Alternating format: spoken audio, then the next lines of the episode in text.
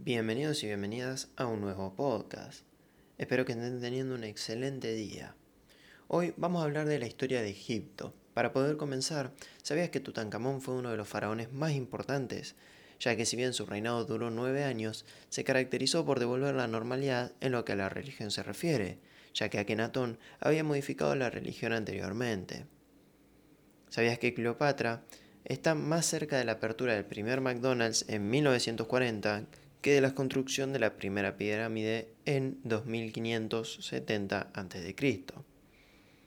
¿Sabías que Akenatón es célebre por haber impulsado transformaciones radicales en la sociedad egipcia, al convertir al dios Atón en la única deidad del culto oficial del Estado?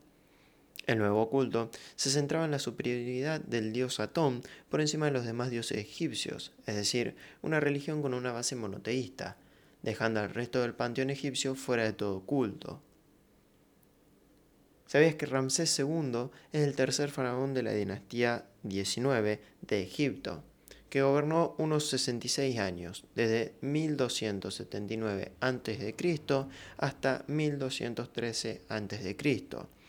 A su vez, era un apasionado por la arquitectura y el faraón ordenó la construcción de Abu Simbel, un complejo arquitectónico formado por dos templos excavados en la roca que se encuentran en la región de Nubia.